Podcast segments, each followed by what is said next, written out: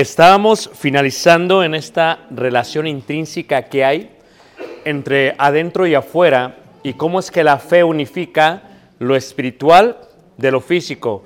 Afuera obras, adentro fe. La fe sin las obras está muerta. Una persona puede hacer las obras, pero si no está conectada adentro de nada le sirve que las haga. Y viceversa. Si lo haces, pero no lo sientes, igual. Si lo sientes y no lo haces, igual. Tiene que haber esta relación intrínseca.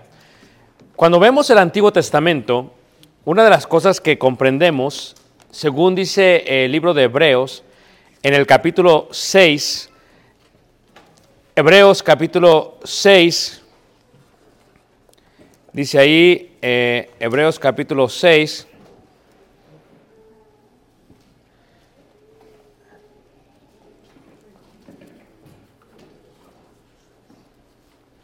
dice así en el versículo versículo 9. Pero en cuanto a vosotros, oh amados, estamos persuadidos de cosas mejores y que pertenecen a la salvación, aunque hablamos así. Porque Dios no es injusto para olvidar nuestra obra y el trabajo de amor que habéis mostrado hacia su nombre, habiendo servido a los santos y sirviéndoles aún. Pero decíamos que cada uno de vosotros muestre la misma solicitud hasta el fin para plena certeza de la esperanza, a fin de que os hagáis, no os hagáis perezosos, sino imitadores de aquellos que por la fe y la paciencia heredan las promesas. Y cinco capítulos después habla de aquellos que tuvieron fe.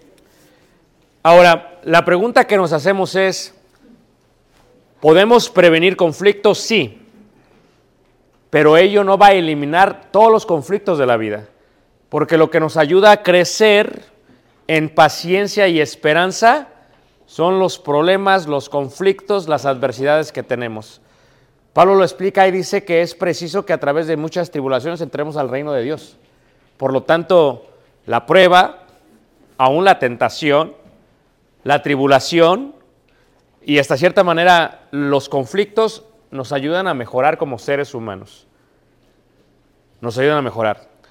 Cuando hablamos de Dios y cómo Él llegó a prevenir conflictos en la edad patriarcal, pues realmente hizo muchísimas cosas Dios para prevenir los conflictos, sabiendo como un, como un ser omnisciente, dio la solución, pero aún así dependía del ser humano si quería eva- evadir ese conflicto. Por ejemplo, cuando vemos la historia de Caín y Abel, o sea, estamos de acuerdo que lo que presentó Caín no lo vio con agrado Dios y que el sacrificio de Abel era mucho más excelente que el de Caín. La pregunta es, ¿acaso Caín no sabía lo que Dios esperaba? Y la respuesta es sí, totalmente sabía, porque Dios no iba a pedir algo, o no se iba a molestar, o, no se iba a desagradar de algo que, que no sabía. Pero Caín decidió hacer lo que él quería. Trató de prevenir el problema. Vemos en el caso del diluvio, trató de prevenir la muerte de muchísima gente y colocó a un hombre que por 120 años establece el arca con el propósito de que se salvasen todos. Trató de prevenir ese gran conflicto mundial. Pero el hombre, reiteramos, no hizo caso. Y lo mismo pasa con la torre de Babel. Trata de prevenir que el ser humano quiera llegar a la capacidad o al cielo y los confunde. Y entonces vemos que Dios estuvo trabajando en todos, pero el ser humano siempre decidió desobedecer, por lo tanto entró en conflicto con Dios. Ahora, cuando vemos los conflictos en la edad patriarcal, nos vamos a enfocar solamente en tres conflictos, aunque hay más. La Biblia se separa en edades por la manera en que Dios habló a el pueblo o al ser humano. La edad patriarcal es una edad donde Dios habla en forma directa. Habla con Adán, habla con Caín, habla con Set, habla con Enoch, habla con Noé, etcétera, etcétera. Y después decide levantar un profeta y ahora hablará al pueblo a través del profeta y habla a través de lo que sería Moisés. Y después habla a través de Jesús. Y hoy en día nos habla a través de Jesús. Pero vamos a ver tres, solamente tres patriarcas. Y veremos lo que Dios trata de prevenir, porque previene conflictos, sí. Pero miraremos que no siempre el hombre lo toma o lo decide. Aún sabiendo que no lo va a hacer, porque Dios sabe lo que iba a pasar, lo coloca Dios. Porque como veíamos ayer, Romanos 15:4, lo que se escribió fue para nuestra qué? Para nuestra enseñanza. Ese fue el propósito de Dios. Veamos a Adán, por ejemplo. Si vemos nosotros en el libro de Génesis, y vamos eh, ahí precisamente a Génesis, en el capítulo 3, en el versículo 1, miramos en totalidad lo que Dios quiso prevenir. Dios previene conflictos, quiso preservar la relación con Adán y con Eva y con el ser humano.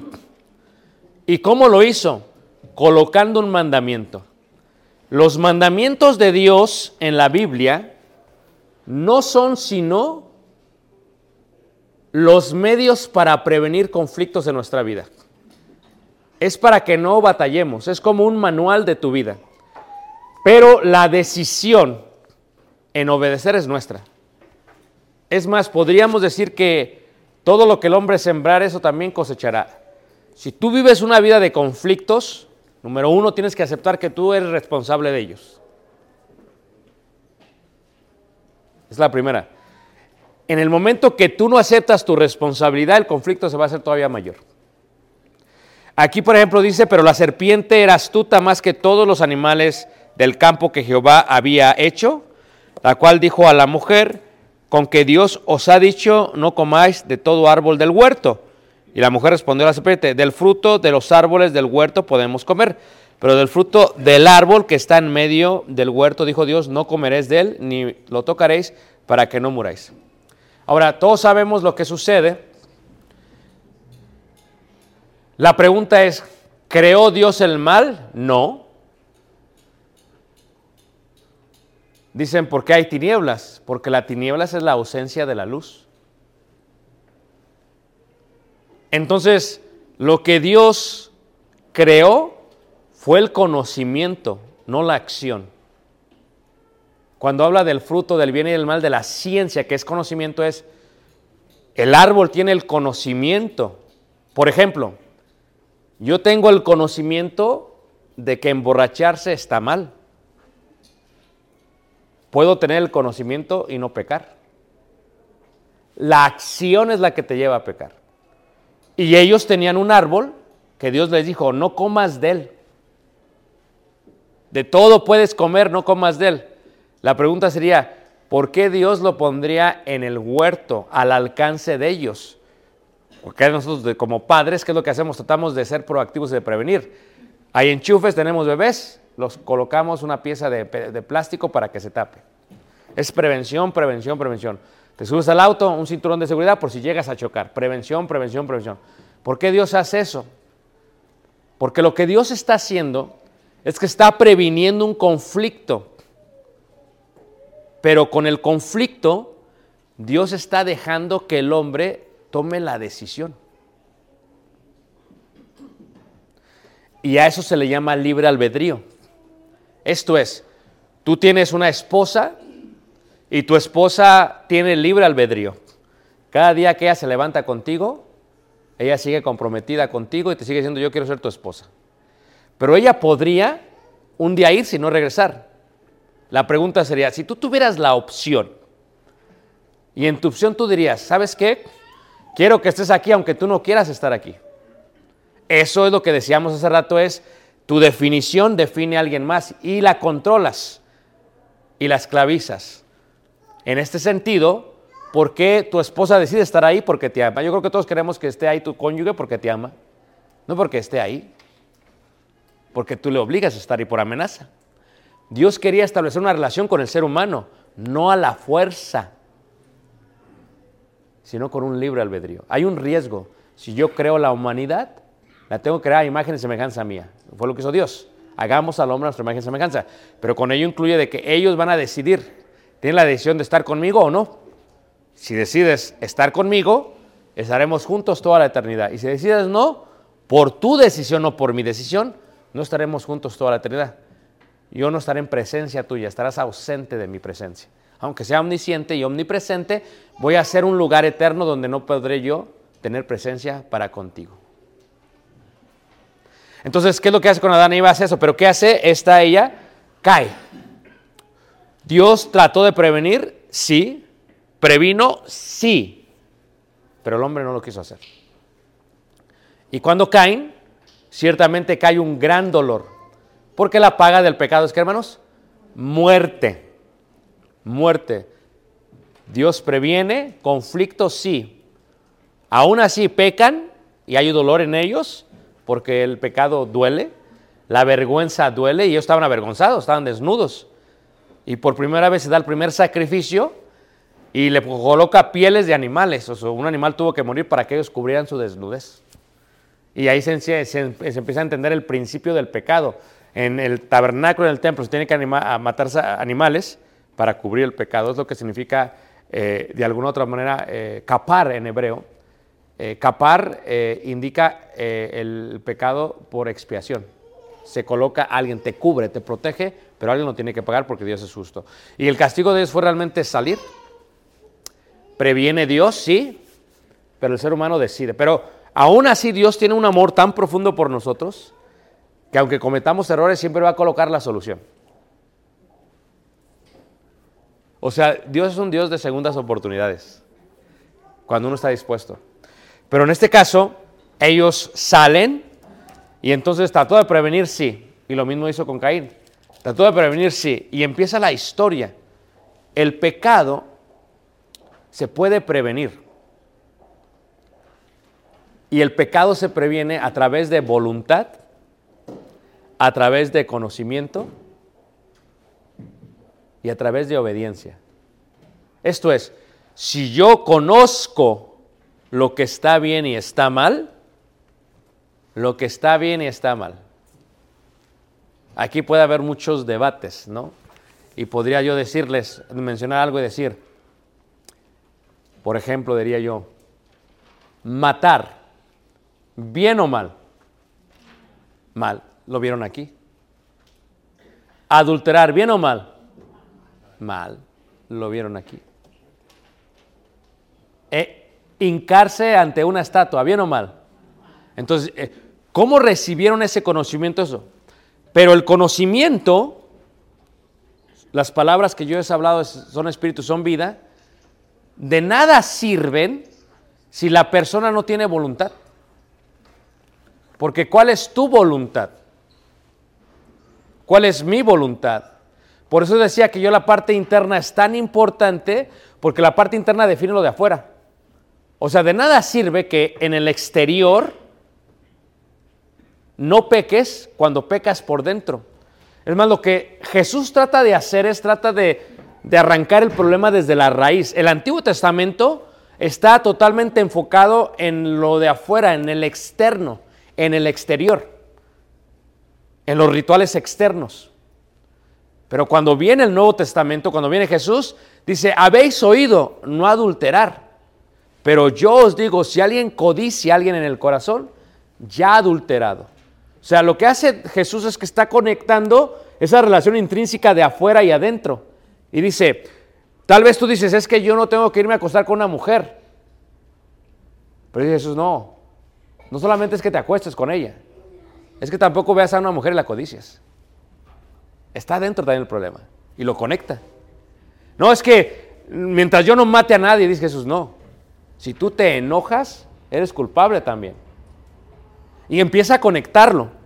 Y entonces, ¿qué es lo que hace? El pecado viene a través del conocimiento.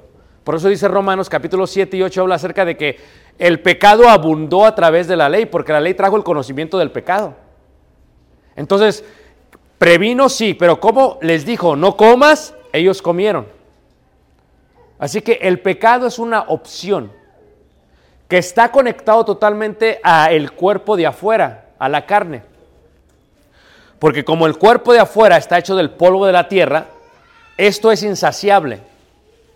Mira, velo de esta manera.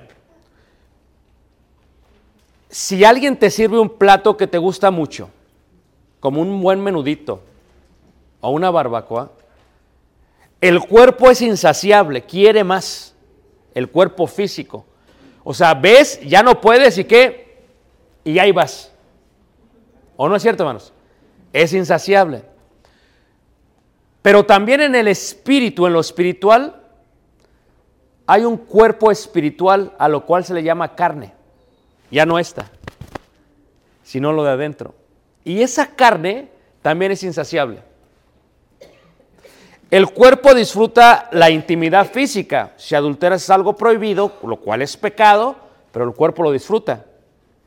Pero la parte visual y de codicia espiritual, también la carne, lo de adentro, el cuerpo espiritual, puede codiciar y puede ser totalmente adicto a, lo que es pornografía, por ejemplo. Entonces, ¿cómo ves? Son estas dos cosas a las cuales te adicto. Ah, y en este sentido el pecado abunda. La carne es peligrosa. Tienes que tener cuidado con la carne, pero Dios previene, te da ciertas disciplinas para que puedas sujetar la carne. Pero la carne no se puede controlar a menos que se pueda controlar de adentro. Ahora, en la edad patriarcal lo hace de esa manera. Número dos, en la edad patriarcal lo hace a través de Abraham y Sara. Es increíble, por cuando ves la vida de Abraham y Sara, puedes ver totalmente el gran conflicto de la mujer. La mujer, hay mujeres que no se pueden esperar. Y repito, hay mujeres que son muy impacientes. Y de alguna u otra manera quieren ayudar y perjudican. Dios le dijo a Abraham, era de noche porque se veían las estrellas. Le dice, así será tu descendencia. Y Abraham creyó y le fue contado por qué por justicia. ¿Estamos de acuerdo? Pero resulta que empezaron a pasar los años. Y Abraham cumplió cerca de 100 años y su mujer 90 años. O sea, le llevaba por 10 años. Pues, realmente que son muchos, ¿verdad? Pero pues es bíblico, ¿no? O sea, que si tu esposo te lleva por 10 años, ya pasa. Ya más de 10, pues, bueno, ya es otra cosa. Hay mucha diferencia, pero bueno, sigamos. ¿Qué es lo que pasa? Dios le hizo una promesa la pregunta es, ¿creyó Sara? Creyó. O sea, Dios trata de prevenir. Vas a tener descendencia. Le dice Abraham a Dios, mira, ¿acaso serán mis siervos los que heredarán todo lo que me has dado? Eh, mi siervo Ebenezer, o sea, el nombre Ser en hebreo es ayuda. O sea, tú le has ayudado y está conmigo, me ayuda a mí, pero él va a heredar todo. Y dice, Dios te voy a dar. Pues tienes que creer. La fe es la parte espiritual. Creo, creo. Si creo voy a hacer. Puedo creer, puño cerrado, y conectarlo con lo de afuera y hacer. Creo la fe con las obras. Ahora, creyó sí, pero luego resulta que dice a Sara, y pasan los años, y Sara no queda embarazada. Y yo le digo a la gente, tú tienes que entender que para una mujer, cuando pasa por infertilidad, por porque es estéril, es muy difícil. Es más, hay mujeres, les digo yo a los hermanos, el hombre la ve y casi queda embarazada con una vista. Tiene uno, tiene otro. Y luego eh, es imprudente la mujer y el hombre porque dicen lo siguiente, dicen, este salió por error. Bueno, fue sorpresa, ni lo planificamos. Y está el niño escuchando como que... ¿Alguien había escuchado eso, hermanos? Ajá. Entonces, ¿qué es lo que pasa? Que, y las hermanas que no pueden tener hijos dicen, ¿cómo dices eso? Yo siempre he querido. ¿Y qué es lo que hace Sara? Sara lo que procura hacer es que Sara procura ayudarle a Dios. Sara procura. Vamos a ir a Israel, si Dios permite, este año, este año eh, vamos, salimos, si Dios permite, el 4 de, ju- de julio. Y estaba coordinando, precisamente estos días estaba finalizando algunas cosas del, del viaje. Y entonces le digo, le digo al guía, ¿sabes qué? A la agencia le digo, ¿sabes qué? Eh, vamos a eliminar esto y vamos a ir al pozo de Jacob. Y dice, ¿el, el pozo de Jacob? Le digo, sí. Dice, pero si entiendes que está en Samaria, le digo, claro, sé exactamente dónde está y sé lo difícil que es entrar, pero vamos a ir. ¿Ves que son una hora y media para entrar? Le digo, sí, yo sé lo que es, pero vamos a ir. O sea, ¿sabías que la culpa es por Sara? O sea, que la gente espere una, de una a tres horas para entrar a Samaria es por la culpa de Sara. ¿Lo que me de otra manera? Eh, fíjate que, Israel está entre medio de países árabes. Está Líbano, está Siria, está Jordania, está Arabia Saudita, está Egipto. Lo tiene a Sira adentro. Y no los quieren. Irán ha dicho, lo queremos borrar de todo el mapa. Lo queremos eliminar. ¿Sabes que la culpa también es de Sara? Dices, pero en la lección que diste eh, en Yucatán es que era del hombre. Sí, sí, sí, es la culpa de Abraham. Pero estoy hablando ahorita de la mujer, es la culpa de Sara. O sea, la culpa es de Sara. ¿Por qué Sara, hermanos, trató de ayudar? Se llamaba Abraham y era Abraham. Vas a tener padre de muchedumbre. Pero Sara, ¿y sabes qué es lo que hace Sara? Sara no es paciente. Dice Dios, te voy a dar. Sara no es paciente. Y Sara empieza a ver a sus siervas y ve a, y luego agarra a la egipcia. O sea, olvídate, ¿no? O sea, no hace ni sentido, pero agarra a la egipcia. Y le dice, y le dice, y en la lectura, si tú lees el libro de Génesis, la edad patriarcal, como que le medio ruega a Abraham. O sea, ándale, que no tenemos. Abraham hubiera dicho que no, pero como cualquier hombre, ¿qué dice? Ok. Ok. Y la toma y queda embarazada. Y ahora que quedó embarazada, queda embarazada de, de Ismael, y de ahí viene toda la descendencia de los ismaelitas, eh, los musul- musulmanes, para que me entiendan, los árabes. Es un dolor de cabeza para todos. ¿Sí te dije cómo la culpa es de Sara? ¿Tú me entiendes todavía que la culpa es de Sara? Entonces, ¿qué es lo que pasa? La egipcia se da cuenta y lo que Dios trató es de prevenir ese problema. Si hubieras creído, no hubiera habido problema. Pero bueno, cometió el error, la egipcia le, hizo la vida de cuadritos, etcétera, etcétera. ¿Estamos de acuerdo? Dios decide presentarse, tiene una teofanía, una manifestación divina. Tres varones entran y, van a la casa de Abraham y llegan con Abraham y están con Abraham.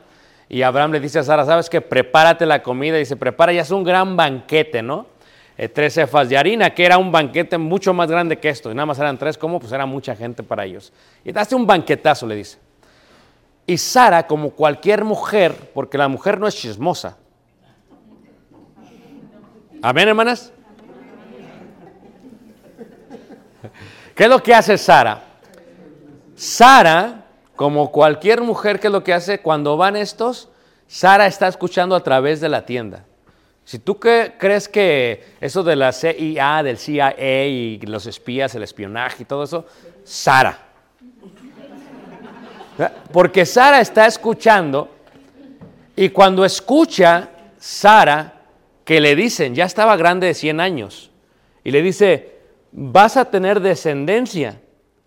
Sara se empieza a reír. Realmente en el hebreo es carcajada. Es ¡ja, ja! Eso fue lo que hizo Sara. No fue como, no, es una carcajada, es el hebreo Yisak. Se empieza a reír. Mm. Y luego le llaman y le dice, ¿por qué te reíste, Sara? Y Sara todavía dice, no, no, fíjate, estamos hablando de Dios. Ah, ok. Por eso le vas a poner su nombre, ¿qué? Isaac. Imagínate tú, pobre Sara, cada que decía Isaac se acordaba de cuando se carcajeó. Es un recordatorio para que veas que, que tienes que creerme. Pero luego viene otra parte. Trató de prevenir Dios eso. Pero luego viene la parte de, fíjate en la edad patriarcal cómo hace Dios. Y luego viene la parte de que Dios le pide a Abraham 100 años, hermanos. O sea, yo le decía a los hermanos en la clase de los varones, está hablando mucho de esto porque estoy haciendo una, restaurando una serie, y que el hombre pierde su, su vigor después de, o sea, no tiene vigor, pero, pero no como antes. Eh, Después de los 30 empieza a perder su vigor. Yo le digo a la gente, es que es una montaña rusa, ¿no? El hombre empieza a entrar a la pubertad y sube así, en la pubertad, sube, sube, sube, sube. 20 años sube, sube, sube, sube, sube, sube. Y ya cuando va a llegar a los 40, algunos bajan gradualmente y algunos bajan. ¿Me entiendes? Pero a los 100. Eh, eh, hablaba con un hermano. El hermano tenía era grande de edad. El hermano me dice: este, Le digo, hermano, le dijeron al hermano, hermano, lo queremos poner nosotros, vamos a, a poner una escuela acá bíblica que se venga. Dice: No, sí, sí, está bien. Dice, pero queremos que se traiga a su esposa. Dice: Escúchame tú, dice. Yo ya estoy viejo, dice. Dice, es que ni modo que usted y su esposa, ni modo que... Escúchame tú, dice. Para mí eso ya no es importante. Lo que tú estás expresando ya no es importante. Hermano, es que tú estás joven. Dice, nosotros sí, sí, pero no. ¿Qué pasa? Que, que llega un momento que, que no es lo mismo correr 100 millas con un Ferrari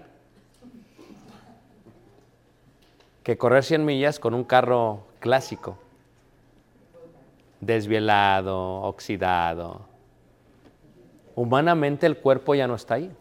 Es más, fíjate cómo lo expresa en Romanos el apóstol Pablo, porque ellos le decían a esto casi muerto. Es, es- tiene nueve, eh, diez nombres las edades entre los judíos, y la edad de casi muerto la edad de 100 años. Y en Romanos capítulo 4, en el versículo eh, 19, dice, y no se debilitó en la fe al considerar su cuerpo que estaba ya como muerto. O sea, adentro Abraham quería hijos, pero tenía que hacer algo al respecto. Dios trató de prevenir todo esto si hubiera creído aquella, pero no creyó. Ahora Abraham tendrá, ¿quieres? Sí. ¿Crees? Sí. Vamos. Y que aunque su cuerpo estaba como muerto, dice la escritura, creyó. Y la fe lo llevó, dice ahí, siendo de casi 100 años, o la esterilidad de la matriz de Sara, tampoco dudó por incredulidad de la promesa de Dios, sino que se fortaleció en qué? Y lo que tú tienes que entender que la relación de afuera y de adentro es esta. La fe puede fortalecer todo lo de afuera. Si tú estás fuerte adentro, lo de afuera, no hay problema. Aún la parte del vigor. Ya se va a morir Abraham dice, no, yo sí puedo. Dios previene, sí. Pero hay veces los conflictos que tienen no dependen totalmente en ti como matrimonio. Dependen también en tu cónyuge. Y a veces tu cónyuge se carcajea de las cosas de Dios. Y tú crees, pero depende de los dos. Pero Dios previene totalmente porque Dios no necesita ayuda. Lo que necesita es nada. Nosotros los que necesitamos ayuda. Dios nada más quiere que creamos y te será dado. ¿Quieres hijos? Te lo voy a dar. ¿Qué es lo que quieres? Pídemelo y te lo doy. Pero Dios quiere que creamos, que tengamos la voluntad de obedecer al conocimiento que nos ha, dado. Y la otra, y aquí toco un poco más, lo dejé como último asunto, es la parte de la prevención. Dios quiere prevenir. José Israel.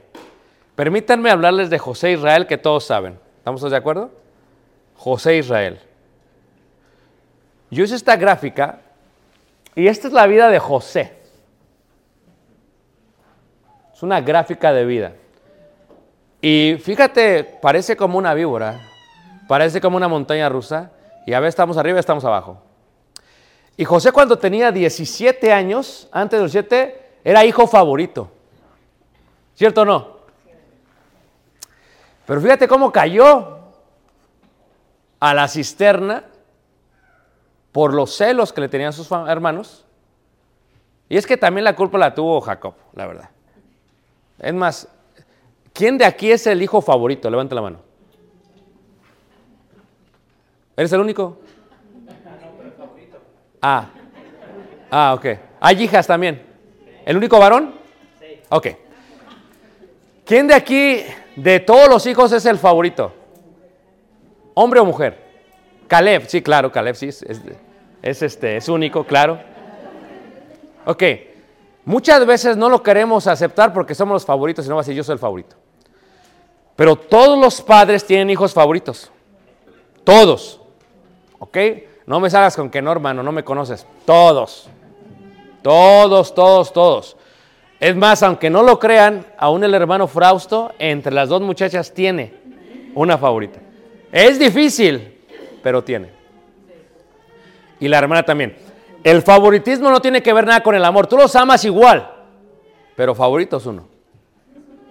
Y Jacob era favorito, ¿por qué? Porque le tejió a este José una túnica de qué? De colores. De colores. Porque realmente era el primogénito de a quien realmente amaba. Por eso lo amaba mucho. Entonces, lo odian, lo aborrecen, lo venden. Pero Dios es Dios y levantó a José otra vez y lo llevó a Egipto y pum, lo eleva y otra vez es mayordomo de Potifar. Así es Dios con nosotros.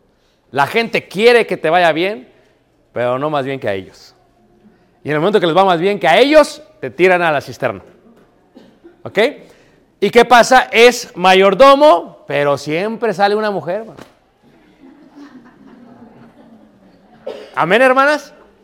Ah, sí, ahora sí, no, amén. va. Pero hace rato, amén, hermano, gloria a Dios. Aleluya, sí, ¿verdad? Pero ahorita ya no. ¿Y qué es lo que pasa? Que, que la mujer, la esposa de Potifar, yo, les decía esto, imagínate tú, estaba casada con Potifar, me imagino que era una inicua, me imagino que era una lujuriosa, me imagino que su apetito era muy grande, y cuando ve a José, hermanos, que era hermoso, dice la escritura, pues lo ve y dice, de aquí. Y le propone, y fíjate José, dice, no, es que, ¿cómo le voy a hacer eso a mi amo? O sea, a mi señor, no, no podemos. Pero la mujer es mujer, hermanos. Y cuando la mujer quiere algo, se va a hacer. Amén, hermanas.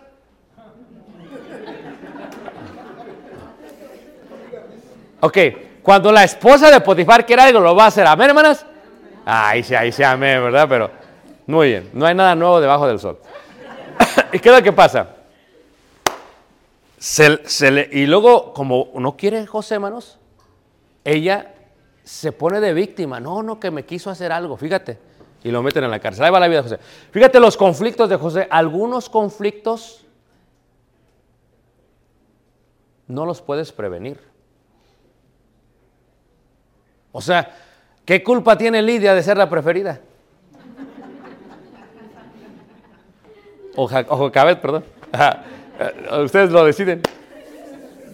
O sea, ¿qué culpa tiene? ¿Hermana? Amén, hermana. Amén.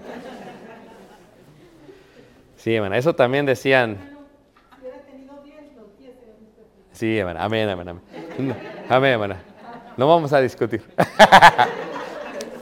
Entonces, pero fíjense. O sea, esos conflictos no los puedes tú quitar. O sea, simplemente no los podía quitar José. O sea, Dios quiso prevenir, sí. Pero hay conflictos que no dependen de ti. Porque algunos conflictos tú no los decides, los decide alguien más por ti. Por eso dice, en cuanto dependa de vosotros, estar en paz con todos. Pero estamos de acuerdo que, a- decía mi padre, ¿verdad? No todos somos ajonjolí. ¿Para qué, papá? ¿Para caerle bien a todo el tipo de mole? O sea, o sea, tú puedes ser la persona más linda, más hermosa, más... Y, y alguien no te va a poder ver. No depende de ti. O sea, depende... Y en el caso de José, era un excelente mayordomo, totalmente era fiel. Pero salió la mujer, mira, y lo mandaron a la cárcel. Acusado y en prisión. Aún ahí, hermanos, acusado y en prisión, el gran soñador. ¿Qué pasa? Empieza a tener este sueño, ¿verdad?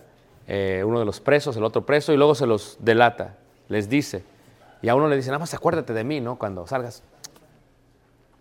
Y se olvidan de él. ¿Y qué pasa? Pero aún en la cárcel, Dios los pone en cargo de la cárcel. Fíjate cómo es Dios. Y luego, ¿qué? Se le olvida. Pero finalmente Dios lo levanta. La pregunta es, ¿algunos conflictos son necesarios para prevenir un conflicto mayor? ¿Sí o no? Sí. Yo le digo a la doctora, una doctora que la tuvo que dar otra posición y la tuvimos desde que él estaba pequeño, muy buena doctora, la tuvimos por 20 años. Entonces, cuando yo, yo me enfermo, yo tenía mucha confianza y una vez llegué y, me senté y estaba enfrente de él, le digo, oiga, doctora, le digo, yo sé lo que necesito, deme un inyécteme y ya, acabemos con esto. Y me dice, eh, Ricardo dice, ¿quién estudió para doctora, tú o yo? Le digo, ah, no, pues sí, no, pues usted. Dice, "Ok". Mira, dice, para empezar, hay varios tipos de antibióticos. Le digo, es que en México, cuando tú te enfermas, te inyectan y se te quita todo, dice. Dice, no, no es así, Ricardo. No, no es así. Por eso ya vetaron el antibiótico en las farmacias de México. Tiene que ser ahora por receta médica. Entonces, ¿qué es lo que pasa? Me dice, mira, es que el antibiótico es gradual. Tiene que ser poco a poco. Pero ¿qué te colocan? ¿Qué es el antibiótico realmente? ¿Ah? Bacteria. O sea, ¿cómo lo inventaron? Un plato se echó a perder y se dieron cuenta que lo echado a perder mataba lo más echado a perder. ¿O no? Porque hierba mala nunca. Entonces, ¿qué es lo que pasa? Es gradual. Él no se buscó los conflictos, pero Dios trató de prevenir un gran problema.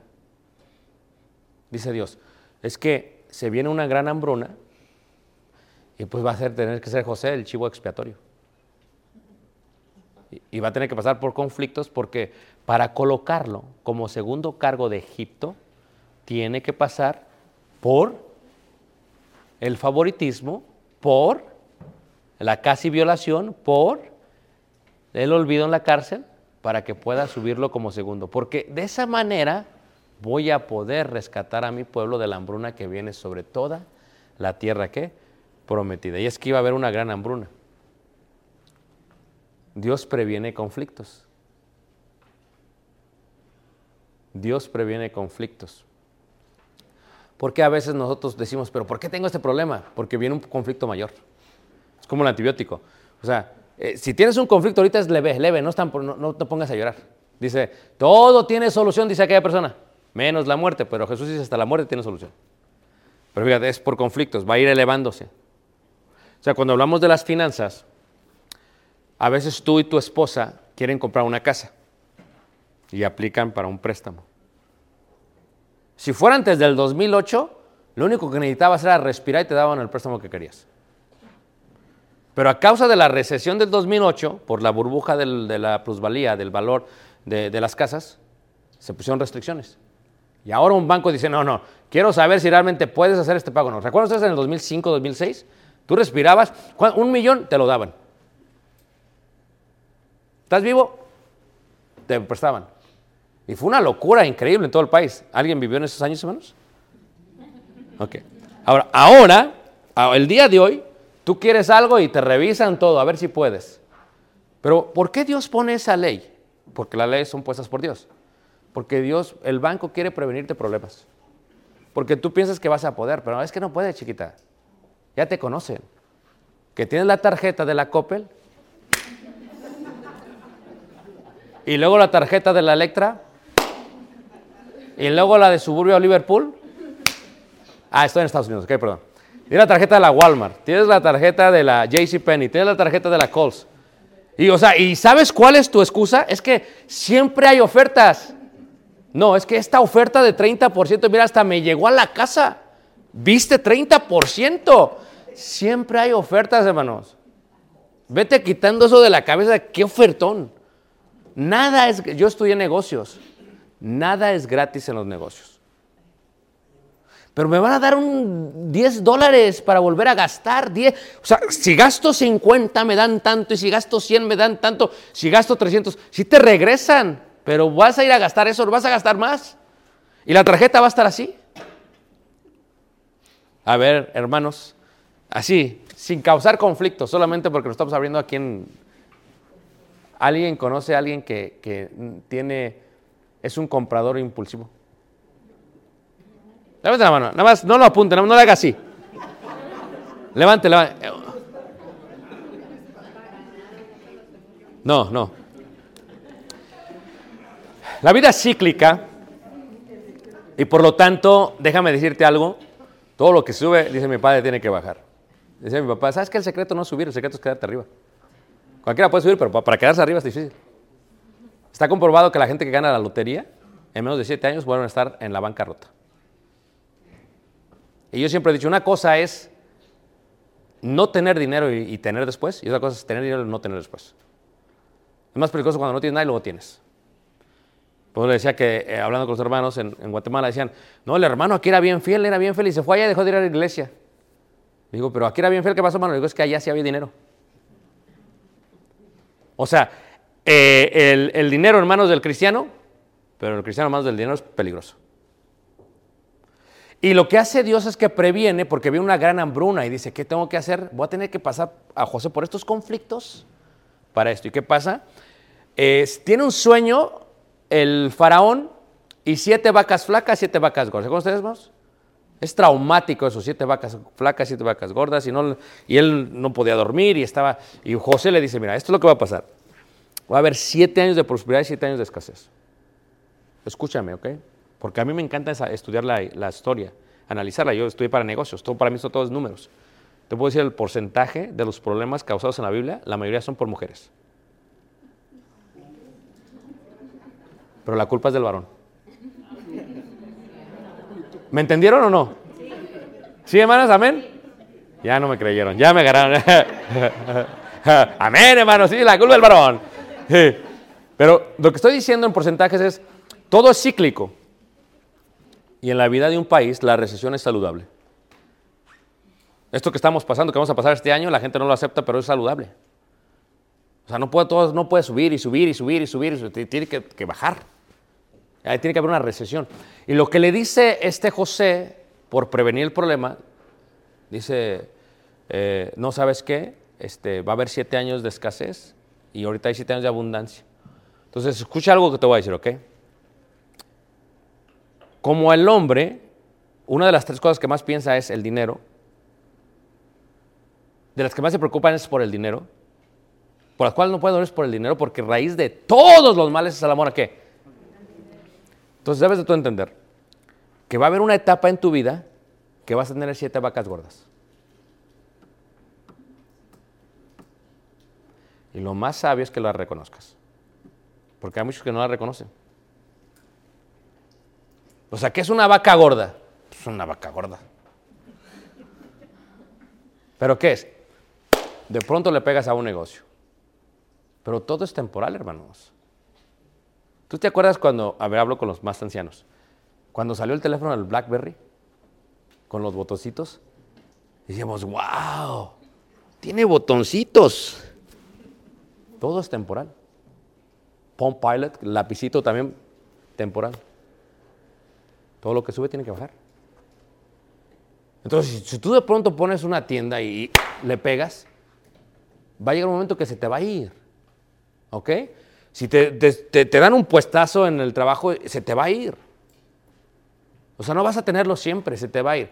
Y lo que uno hace, dice Eclesiastes capítulo 2, dice, así como suben los bienes, como aumentan, así los que lo consumen también. Yo recuerdo cuando me casé, hermanos, me acuerdo cuando me casé, solamente pagábamos por luz, por agua y por gas. Y teléfono. Pero ahora resulta que tengo que pagar por celular, por internet, ¿o no, hermanos? O sea, o sea, aquí el secreto es, si te está yendo bien, empieza a guardarlo en graneros. Porque lo que le dice este, este, es- este eh, José, es, tienes que hacer esto. ¿Qué es lo que hace? Lo empieza a hacer, está previniendo, Dios está previniendo, pero tienen que obedecer. Y hay veces el incrédulo es más, más, más que los pro- propios creyentes.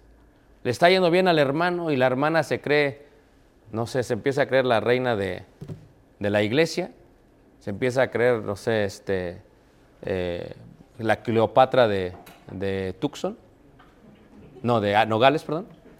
Eh, Entonces, ¿qué es lo que pasa? Eh, y, y así como recibe el marido, se lo empieza a gastar. ¿Tú crees que no necesitas guardar? ¿Necesitas guardar? Porque si se viene algo, ¿de dónde vas a sacar? Ándale pues, de todo ese closet lleno, de esas dos montañas de ropa que según agarraste en especial, a ver, véndelas. A ver, véndelas. ¿Las podrás vender? Y entonces cuando hablamos de esto, hermanos, le dice Dios, ¿sabes qué? Vas a guardar, vas a guardar, vas a guardar para que cuando venga el hambre, Dios está... pre- Pero ¿sabes qué es lo que hace Dios? Dios está previniendo la genealogía de Jesús. Porque si José no pasa por todo eso y viene la hambruna, se muere Jacob y los hermanos allá, incluyendo a Judá. A Judá. Entonces, ¿qué es lo que hace? Previene todo eso, pero para prevenir, el secreto es que tienes que pasar por conflictos para prevenir el conflicto mayor. O sea, dices tú, si tienes deuda, que la deuda va a matar. Como yo doy finanzas, como ese es mi, es mi, mi background, es lo que administración de empresas. Entonces, los números yo los entiendo bien. Entonces, lo que le digo a la gente es, la deuda mata. La Biblia dice que la deuda te hace a ti ser cola y al que le debes cabeza. Eres un esclavo de la deuda. Porque si tú debes y te pide la tarjeta de crédito el 31 del mes, a las 5 de la tarde o lo pagas o pagas un fee.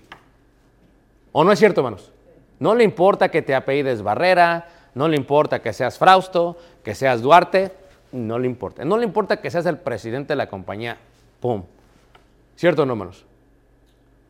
Y, todos los intereses, réditos, eh, todo lo que estás tú pagando, ¿tú te has preguntado cómo es que la gente puede viajar en avión privado? Tienen sus yates, sus casas, y apenas nosotros podemos sobrevivir. Es porque todos estamos endeudados, hermanos. Y los intereses que estás pagando. El gobierno anuncia el año pasado, tenemos que subir el impuesto, el interés, vamos a subirlo. Y todos, no, no, no, tenemos que subirlo para evitar un conflicto mayor. So, en tu vida, Dios dice, vas a pasar por estos conflictos, José, para evitar un conflicto mayor. Ahora, lo que nos forma como personas es los conflictos que hemos tenido. ¿Cierto o no? Somos quienes somos por los conflictos que hemos tenido. Tenemos que aprender de las historias bíblicas, de los errores de los antiguos, e imitar la fe de los que sí hicieron lo que tenían que hacer. Si lo imitas, te va a ir muy, muy bien. Pero aquí el secreto, porque no es una serie de finanzas, pero tuve que hablar de ello, es que tienes problemas con dinero.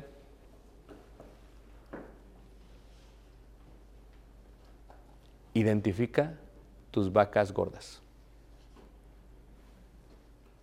Y si de pronto te está llegando dinero, dices, esto no sé ni qué hacer con dinero. Cuando, cuando te llega dinero, no sabes qué hacer con ello, son las vacas gordas.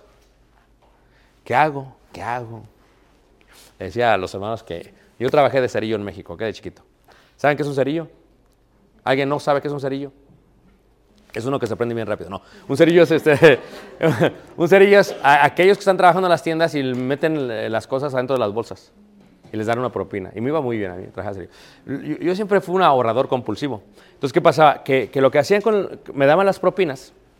Entonces, yo tenía un calcetín blanco grandote con dos líneas azules y unas negras. Y ahí echaba, ahí echaba todo este. Todo, no tenía, tenía y, y- y lo guardaba en mi cajón en la casa, en el closet de mi mamá, papá, lo guardaba. Pero yo me daba cuenta cuando pues, mis hermanos de, pronto fueron un poquito judas. Porque qué? Necesitaban por un refresco y sustraían de mi calcetín.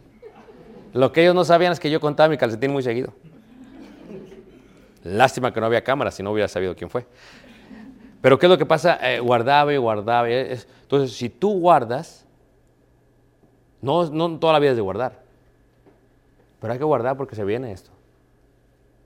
Porque llega un momento, hermanos, que uno va a batallar. Dice Salomón, ve a la hormiga, oh perezoso. No tiene rey. Y trabaja todo el verano porque viene el invierno. Ve a la hormiga. Y lo que Dios trató de hacer es prevenir. Aunque para prevenir, tu vida va a ser un poquito así.